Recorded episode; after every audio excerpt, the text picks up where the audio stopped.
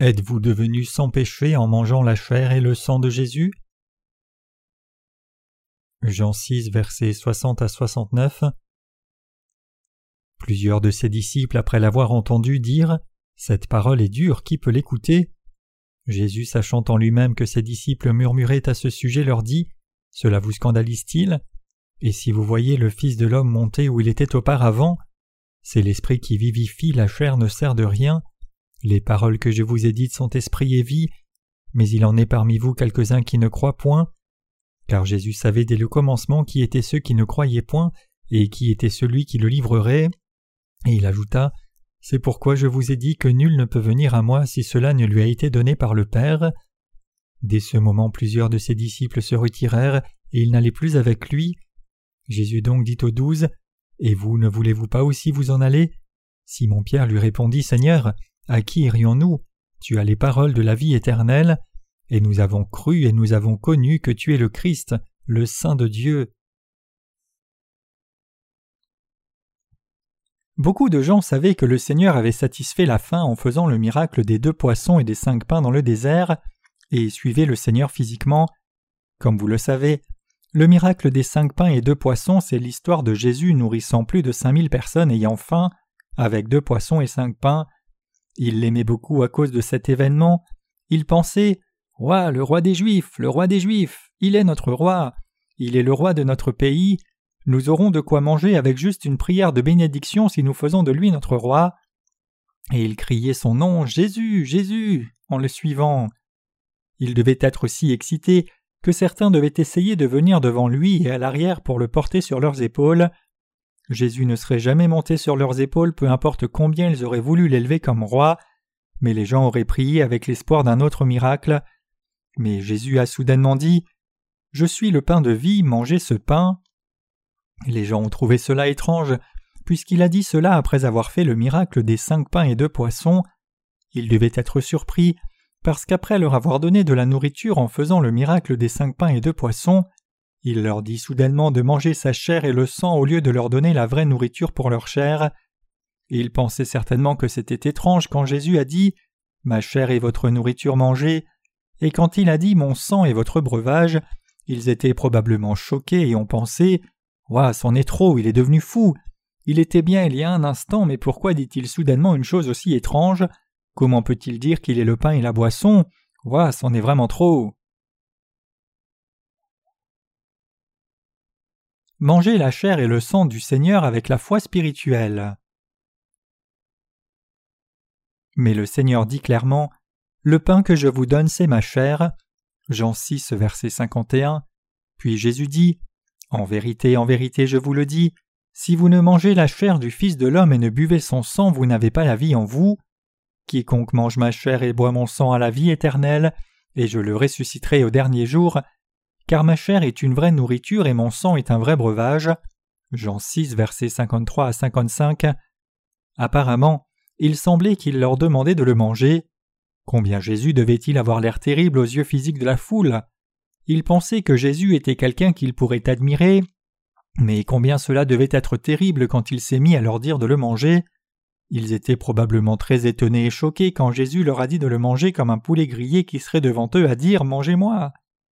Mais les gens qui ont compris cela savaient la signification et ont pensé Oh, le Seigneur ne nous dit pas de manger son corps physique, il nous dit de croire qu'il est venu dans ce monde et a pris tous les péchés de l'humanité, les péchés du monde, en recevant le baptême et versant son sang à la croix pour nous. Finalement, beaucoup de gens qui ne pouvaient pas croire que Jésus-Christ était le Messie promis dans l'Ancien Testament, le Fils de Dieu, le Sauveur et l'agneau de Dieu, l'ont abandonné. Après que tous ces gens l'aient abandonné, Jésus a demandé aux douze disciples Voulez-vous aussi partir? Probablement que tout le monde avait abandonné Jésus sauf ses douze disciples. Il y avait cinq mille hommes dont il devait y avoir environ vingt mille personnes si l'on devait compter les enfants et les femmes qui étaient probablement là. Mais tous ces gens ont quitté Jésus et seuls douze sont restés. Quand Jésus a demandé aux disciples Voulez-vous aussi partir? Pierre s'est approché comme leur représentant et a répondu. C'est Pierre qui a aussi répondu correctement en disant tu es le Christ, le Fils du Dieu vivant, quand Jésus avait demandé aux disciples Mais qui dites-vous que je suis? Puis Jésus dit Tu es béni Simon, car ce ne sont pas la chair et le sang qui te l'ont révélé, mais mon Père qui est dans les cieux. Et maintenant ce Pierre lui répond Seigneur, à qui irions-nous? C'est toi qui as les paroles de la vie éternelle. Jean 6, verset 68. Comment les disciples pensaient-ils à Jésus? Ils pensaient que Jésus était le Messie et le Sauveur promis dans l'Ancien Testament. Ils pensaient à Jésus comme Dieu qui est venu dans ce monde dans la chair d'un homme, le Sauveur qui les sauverait de leurs péchés et le Fils de Dieu. Croyez-vous aussi cela? Qui a les paroles de la vie éternelle? Notre Seigneur. Qui nous donne la vie? Notre Seigneur. La parole de la vie éternelle est dans notre Seigneur. Nous devons professer notre foi comme Pierre en disant Seigneur, à qui irions-nous? C'est toi qui as les paroles de la vie éternelle. Nous pouvons exister dans sa vie parce que nous mangeons la parole de Dieu. Nous ne pourrions pas vivre si ce n'était par la parole de Dieu. Nos âmes ne peuvent pas vivre même un instant sans la parole. Il n'y aurait personne qui survive si ce n'est par la parole de vérité de Dieu, et s'il n'y avait cette Bible qui reprend la parole de Dieu dans ce monde. Personne ne peut supporter la vie sans l'Église qui prêche la parole de Dieu correctement. Nous vivons à cause de la parole de Dieu, parce que nous mangeons la parole. Nous obtenons la vie éternelle en mangeant la chair de Jésus et buvant son sang par la parole de Dieu. Nous mangeons la chair de Jésus et demeurons dans le Seigneur en croyant dans la parole de Dieu, et le Seigneur demeure aussi en nous. Le Seigneur ne demeure pas en nous si nous ne mangeons pas la chair du Seigneur. Il y a beaucoup de chrétiens de nos jours qui mettent de côté le baptême que Jésus a reçu de Jean-Baptiste et croient seulement au sang de Jésus à la croix. C'est comme avoir quelque chose à boire et ne pas avoir de pain à manger. Comment vous pouvez développer des ulcères si vous buvez mais ne prenez jamais rien de solide? Nous ne pouvons être purifiés du péché en croyant seulement au sang de la croix spirituellement au sujet du salut. Les gens doivent manger de la nourriture solide et prendre une boisson, autrement les gens mourront s'ils boivent seulement chaque jour. Nous mangeons la chair de Jésus et buvons le sang de Jésus en croyant que notre Seigneur a expié tous nos péchés, en recevant le baptême et mourant à la croix. Nous vivons sans péché parce que nous croyons que notre Seigneur a fait disparaître tous nos péchés en offrant son corps comme notre propitiation. L'évangile de l'eau et de l'esprit est le pain de vie pour nous. Jésus est devenu le pain de vie pour nous. Nos âmes qui ont reçu la nourriture en croyant dans l'œuvre que Jésus a faite vivent pour sa justice. Quel genre de gens serions-nous si nous ne croyions pas dans la justice de Dieu? Nous mènerions une vie irrésolue si nous ne croyions pas dans la justice de Dieu. Je serais déjà mort, je confesse que j'aurais été une personne qui n'a pas beaucoup de raisons de vivre si je n'avais rien à faire avec le Seigneur. Une vie qui n'a pas reçu le salut du péché par la justice du Seigneur est insignifiante, et cela ne ferait pas de différence si une vie si insignifiante terminait maintenant ou dans quelques années. Maintenant je suis dans la cinquantaine, et ce monde signifie que j'ai vécu plus de la moitié de ma vie. C'est trop long comme vie s'il n'y a pas de passion pour la vie. Quel est le but de la vie si nous allons de toute façon mourir? Je pense qu'il serait mieux de mourir au lieu de traverser les amertumes de la vie, donc je veux que vous sachiez que seule la vie qui partage l'évangile de l'eau et de l'esprit est digne et apporte un sens à notre existence. Je croyais au bouddhisme avant de rencontrer le Seigneur. Jusqu'aux années 80, beaucoup de gens distribuaient les prospectus et des livrets sur l'évangile, mais je refusais et passais mon chemin quand quelqu'un me tendait les livrets de l'évangile et ces choses, parce que j'étais bouddhiste. Puis un jour j'ai trouvé un livre qui contenait juste l'évangile de Luc dans la rue.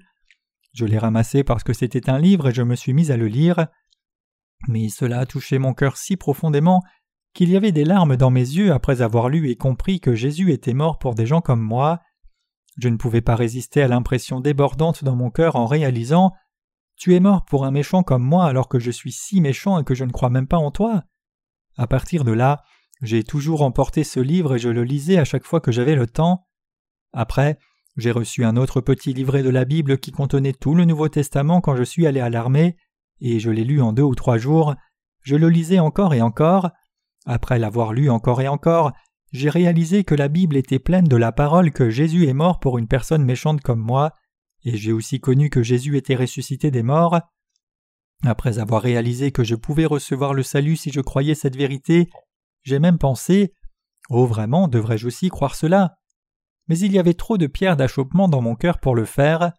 Des pensées comme Que puis-je faire puisque j'ai cru au bouddhisme? Que puis-je faire puisque je bois de l'alcool et je fume? Alors je ne peux pas faire cela, dois-je encore croire? Mais que diront les gens si je leur dis que je crois en Jésus? Je me sentais ridicule quand j'y pensais, donc j'ai abandonné la foi en Jésus parce que je pensais que les gens riraient de moi si je leur disais que je croyais en Jésus. Mais Dieu ne m'a pas abandonné, ma maladie s'est empirée, j'ai finalement cru en Jésus quand mon corps et ma pensée ont été affaiblis, j'ai entendu les cloches de l'église sonner quand je pensais mettre fin à ma vie, je suis allé à l'église vers onze heures du soir en pensant Je vais à l'église une fois avant de mettre fin à ma vie. La plupart des églises à cette époque ne fermaient pas les portes. Je suis entré dans l'église sombre et me suis assis. Je ne savais pas comment prier, donc je me suis juste assis et j'ai prié. Jésus, la Bible dit que tu es mort pour une personne comme moi. Tu as dit que tu pardonnerais tous mes péchés si je croyais en toi avant de mourir, n'est-ce pas? Je veux croire en toi. Je crois en toi maintenant. Je serais très reconnaissant si tu expiais mes péchés avant que je ne meure. Puis il y a eu progressivement en moi un désir de vivre. Alors je me suis vu entrer dans une espèce de discussion avec Dieu. Jésus, je croirai en toi si tu guéris mon corps de cette maladie. Je suis sorti après avoir prié Dieu avec cette sorte de chantage. Mon cœur s'est réchauffé, j'ai eu une lueur d'espoir au moment où je suis sorti de l'église après avoir prié. Mais mon cœur était encore troublé même après que je sois revenu à la maison. J'ai de nouveau bu beaucoup parce que c'était troublant, j'ai bu beaucoup parce que j'agonisais à l'idée d'essayer de mettre fin à ma vie, mais le tourment dans mon cœur n'a pas disparu, ce n'est pas facile de mettre fin à sa vie, mais Jésus est venu dans mes pensées de nouveau quand je me suis réveillé le matin, donc j'ai décidé d'aller une fois encore à l'église cette nuit-là, j'avais honte d'aller à l'église le jour, donc j'allais à l'église la nuit et répéter la même prière que la veille. J'ai prié Jésus, tu es mort pour moi, n'est-ce pas? Je crois en toi, donc je n'ai pas de péché maintenant, n'est-ce pas? Alors je croirai en toi si tu peux guérir ma maladie. Je verrai si je suis guéri de ma maladie dans un mois. Puis la chose étrange qui était dans mon cœur s'est mise à brûler à chaque fois que j'allais à l'église, et quand je suis allé à l'hôpital pour un examen, ils m'ont dit que j'étais guéri de la maladie. J'étais si heureux que j'ai bu avec mon ami toute la nuit et je ne suis pas rentré cette nuit-là. Je me suis réveillé le matin la tête lourde d'avoir trop bu et j'ai réalisé le fait que j'avais fait la promesse à Dieu d'aller à l'église. Par coïncidence, les cloches de l'église se sont mises à sonner de quelque part quand je pensais sincèrement tenir la promesse. Beaucoup de temps est passé, et j'ai couru le plus vite possible pour tenir ma promesse parce qu'il ne restait pas beaucoup de temps. Quand j'étais dans le bus, j'ai pensé que je devrais acheter une Bible, donc je suis allé dans une librairie pour demander une Bible. Ils m'ont donné une Bible utilisée dans l'Église catholique, et puisque je ne connaissais pas la différence, je l'ai acheté et j'ai couru pour aller à l'église. Je suis arrivé au culte de l'église même si j'étais un peu en retard. Je me suis assis au fond et j'ai écouté le sermon, et je me disais en moi-même Oui, tu as raison. Quand le pasteur a dit que Jésus était mort à la croix pour des pécheurs comme moi, je ne pouvais pas relever la tête tant les larmes coulaient. Alors que le pasteur a prononcé la bénédiction sur tout le monde qui avait les yeux fermés, je me suis levé doucement et j'ai fermé les yeux. J'ai aussi suivi le culte le lendemain parce que je pensais que je devais tenir la promesse faite à Dieu. J'ai arrêté de boire à ce moment-là. Cela m'a pris plus de temps pour arrêter de fumer, mais j'étais capable d'arrêter de fumer après un an. Aussi je tenais la promesse de mettre mes paroles en pratique. Mais la maladie n'était pas vraiment guérie après que j'ai cru en Jésus. Elle s'était cachée et ressortie plus tard. La maladie qui semblait guérie pour un temps s'est réveillée et sur l'invitation d'un ami de confiance, je suis allé dans l'hôpital d'une église catholique qui soignait les gens gratuitement et j'ai reçu le traitement là. Puis quelque chose s'est passé là. Il y avait une règle que tous ceux qui étaient hospitalisés devaient faire le signe de la croix sur la poitrine avec de l'eau bénite et s'incliner devant sainte Thérèse. Mais je me souvenais que la Bible disait de ne pas s'incliner devant les idoles. Alors ai dit Je ne peux pas m'incliner parce que Dieu dit de ne pas s'incliner devant une image taillée. Voyez mon tempérament maintenant et j'étais encore pire à l'époque. Donc je leur ai dit que je ne pourrais pas le faire, mais ils ont essayé de me persuader en disant Ne devrais-tu pas suivre les règles ici puisque tu es venu recevoir un traitement ici?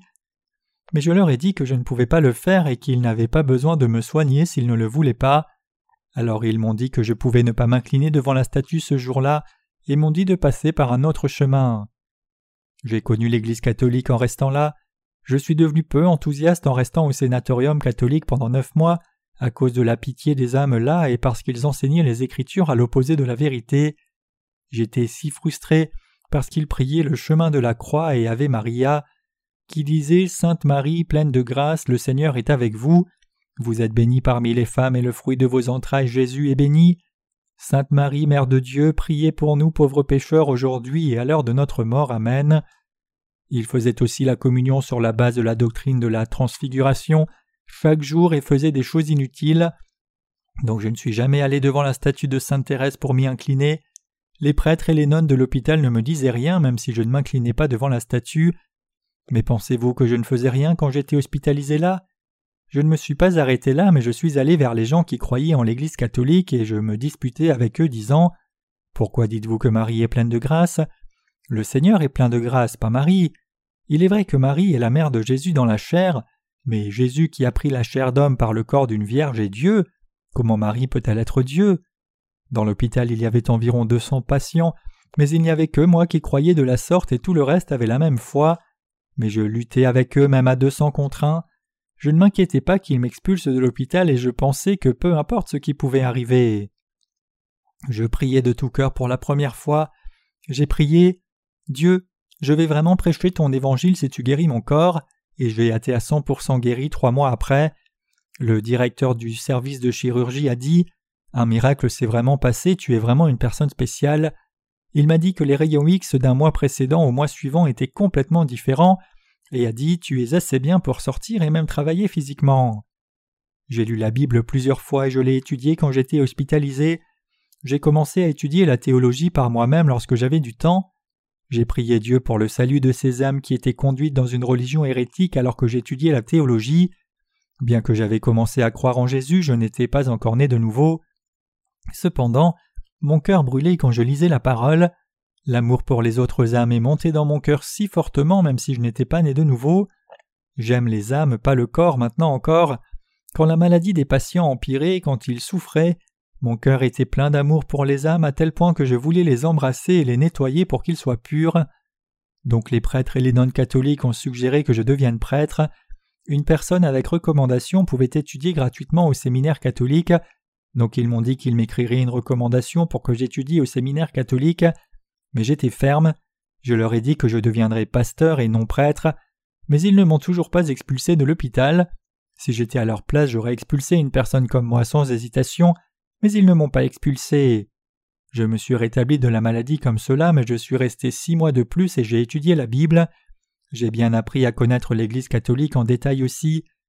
Quand quelqu'un meurt, il récite la prière pour les morts qui dit Saint Pierre priait pour le mort, et il le récite en hymne toute la nuit, et celui qui conduit la litanie avait l'air d'un messager de l'enfer. Cette parole du Seigneur est vraiment la parole de vie. Je ne connaissais pas la signification du fait de manger la chair du Seigneur à ce moment-là, mais il est vrai que je pouvais vivre parce qu'il y avait la parole du Seigneur. J'étais toujours énergisé quand il y avait la parole du Seigneur. Après être sorti de l'hôpital, je me suis inscrit au séminaire théologique pour étudier la théologie me suis marié et passé dix ans à travailler pour Dieu. Je suis né de nouveau d'eau et d'esprit après que dix ans soient passés depuis que j'avais commencé à croire en Jésus.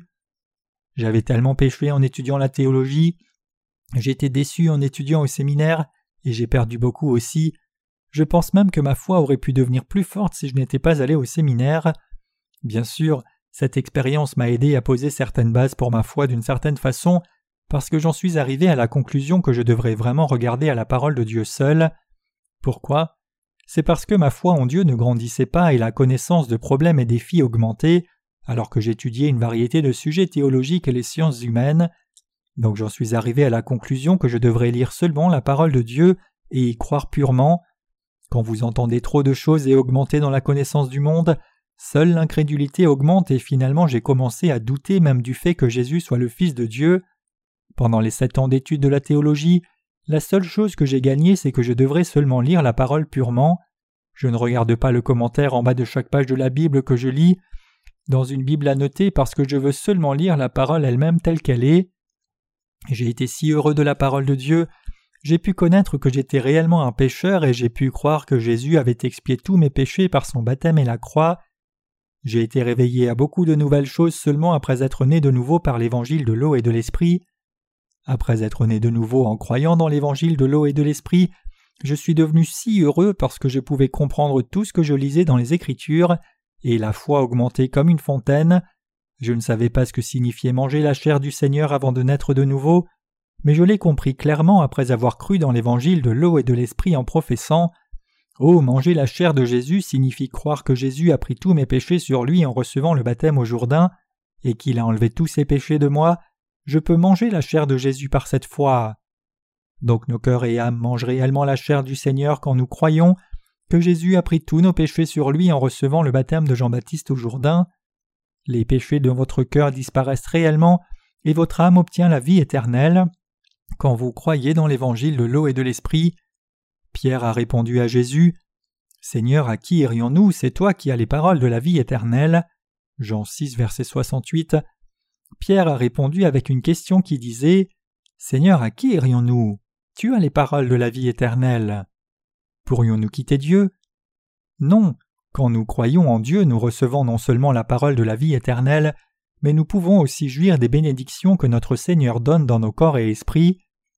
Le Seigneur répand la grâce sur nous, fait don du salut, nous aide et nous bénit. Le Seigneur demeure en nous et nous demeurons dans le Seigneur comme un seul corps, et nous vivons avec Dieu ensemble pour toujours. Le Seigneur dit Celui qui mange ma chair et boit mon sang demeure en moi et moi en lui. Jean 6, verset 56. Ceux qui mangent la chair du Seigneur et boivent le sang du Seigneur deviennent un corps avec lui. Ceux qui croient dans l'évangile de l'eau et de l'esprit sont devenus un corps avec Dieu et l'appellent Abba Père. Notre Seigneur nous a sauvés et nous a donné la vie éternelle en expiant tous nos péchés par sa chair et le sang. Croyez-vous cela? Pierre savait cela, les disciples de Jésus savaient cela, chaque disciple excepté Judas savait cela, nous savons maintenant cela, nous avons connu par la foi ce que signifie manger la chair de Jésus et ce que signifie boire son sang. Je loue notre Seigneur qui a donné le salut en expiant les péchés du monde par l'évangile de l'eau et de l'esprit. Il nous a donné sa chair et le sang. Je rends grâce à Dieu qui nous a donné la vie éternelle avec sa chair et le sang.